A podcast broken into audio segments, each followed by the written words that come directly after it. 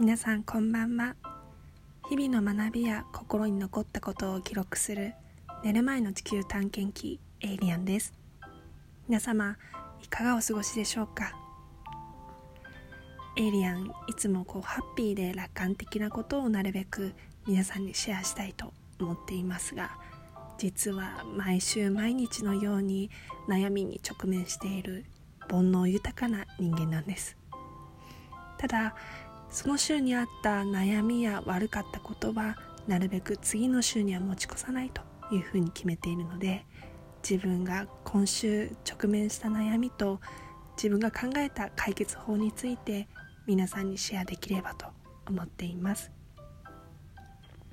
そして今回のテーマは優しさの価値のデフレについてです。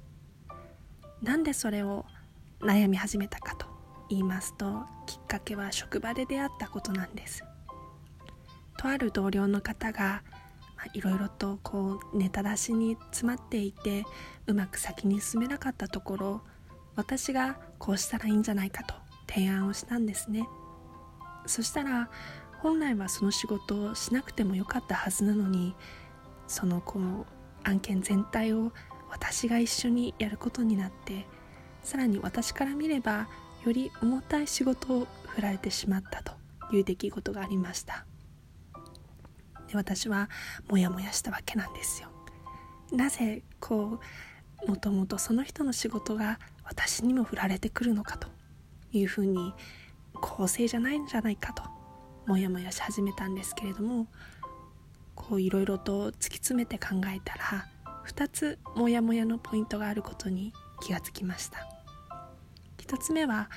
あの個人の損得を非常に重く考えたからこそチームワーク全体についてうまくこう視野が広げていけなかったと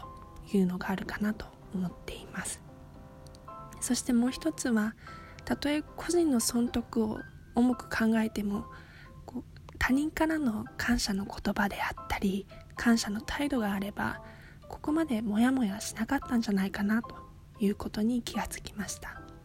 つまり自分の優しさに対して自分の善意に対して相手がちゃんと答えてくれていない感じ取ってくれていない当たり前に思われているそのことに対する不満が根源にあるんじゃないかなと思いました。そもそもこう優しさとか善意とかって、まあ、よく考えてみれば美しいもので私があなたに優しくをして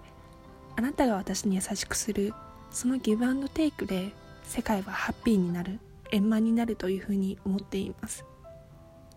ただしこう例えてみれば蛇口をひねると当たり前のように出てくる水に対してどれぐらいありがたさを思っている人がいるんでしょうか。一方でこうある時急に砂漠の真ん中にポツンと置かれてしまい喉がカラカラで死にそうになった時ふと差し出されたグラス一杯の水を飲んだ時にあなたはどう感じるでしょうか？それと同じ原理で当たり前のようにいつも優しさや善意を受け取っている人にとってあなたが継続的に何か優しいことをしてもありがたいとか何かこうそれに対するお返しの行動をとるのが難しいんじゃないかなというふうに気がつきました。つまり自分が思っている以上に自分の優しさは廉価なものになってしまう傾向にあるということなんです。ここで私が言いたいのがだから他人に優しくするなということではありません。昔の先人孫子が過ぎたるはなお及ばざるが今年というふうに言ったようにまたはアリストテレスが中庸を唱えたように何事もほどほど真ん中がちょうどいいということがあります。他人に対してこうジャバジャバと優しさの源泉をかけたとしても相手の器からもうドバドバと溢れ出るようであれば一旦自分の行動を見直して少し修練してもいいんじゃないかなというふうに考えが落ち着きました。願わくば自分や皆様の優しさがちゃんと相手に感じ取ってもらえて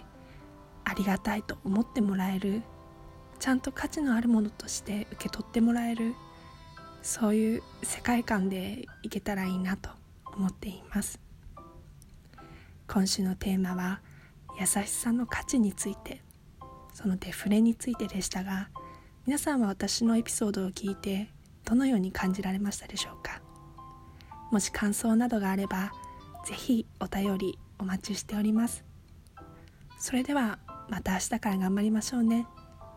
おやすみなさい。晚安